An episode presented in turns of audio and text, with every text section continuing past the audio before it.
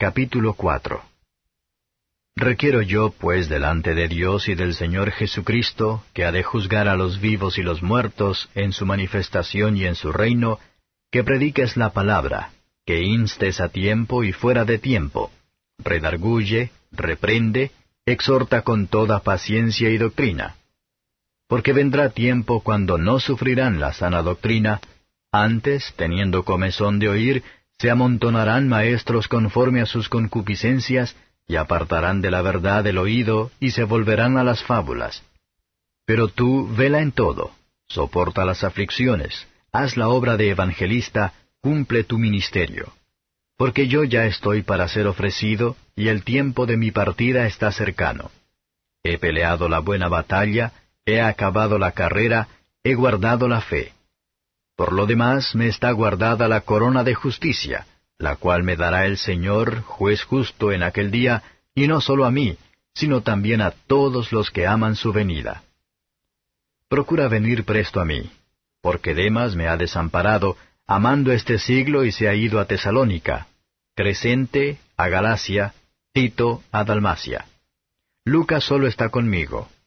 Toma a Marcos y tráele contigo, porque me es útil para el ministerio.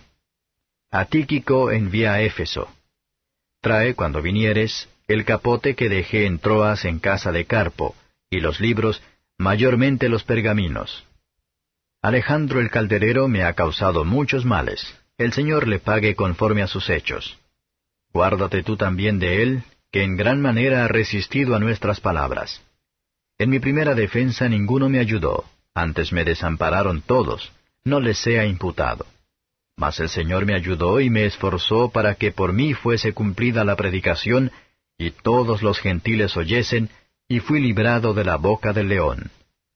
Y el Señor me librará de toda obra mala, y me preservará para su reino celestial, al cual sea gloria por los siglos de los siglos. Amén. Saluda a Prisca y a Aquila y a la casa de Onesíforo. Erasto se quedó en Corinto y a Trófimo dejé en Mileto enfermo. Procura venir antes del invierno. Éubulo te saluda, y Pudente, y Lino, y Claudia, y todos los hermanos. El Señor Jesucristo sea con tu espíritu. La gracia sea con vosotros. Amén. Comentario de Mateo Henry 2 Timoteo capítulo 4. La gente se apartarán de la verdad, ellos se cansarán del Evangelio sencillo de Cristo van a ser codicioso de fábulas, y disfrutar de ellos. La gente hace lo que cuando no sufrirán la que la predicación que está buscando, sencillo, y para tal fin. Los que aman las almas debe ser siempre vigilante, debe aventurarse y asumir todos los efectos dolorosos de su fidelidad, y tomar todas las oportunidades de dar a conocer el Evangelio puro. Versos 6 a 8. La sangre de los mártires, aunque no es un sacrificio de expiación, y sin embargo fue un sacrificio de agradecimiento a la gracia de Dios y de su verdad, muerte a un buen hombre, es su liberación de la cárcel de este mundo, y su salida a los goces de otro mundo. Como cristiano, y un ministro, Paul había guardado la fe, mantuvo las doctrinas del Evangelio. ¿Qué consuelo va a dar, para poder hablar de esta manera, hacia el final de nuestros días? La corona de los creyentes es la corona de justicia, comprado por la justicia de Cristo. Los creyentes no tienen que en la actualidad, sin embargo, es seguro, ya que está reservada para ellos. El creyente, en medio de la pobreza, el dolor, la enfermedad y la agonía de la muerte, puede regocijarse, pero si se descuidan los deberes del lugar y de la estación de un hombre, su evidencia de interés en Cristo se oscurecerá, y puede esperarse la incertidumbre y la angustia a la nube y hostigar a sus últimas horas. Versos 9 a 13. El amor de este mundo, es a menudo la causa de la vuelta atrás de las verdades y formas de Jesucristo. Pablo fue guiado por la inspiración divina, sin embargo, él tendría sus libros. Mientras vivimos, todavía tenemos que aprender. Los apóstoles no descuidan los medios humanos, en la búsqueda de las cosas necesarias para la vida, o de su propia instrucción. Demos gracias a la bondad divina en habernos dado tantos escritos de hombres sabios y piadosos de todas las edades, y busquemos que leyéndolos nuestro aprovechamiento sea manifiesto a todos. Versos 14 a 18 Hay tanto peligro de los falsos hermanos, como de los enemigos abiertos. Es peligroso tener que ver con aquellos que serían los enemigos a un hombre como Pablo.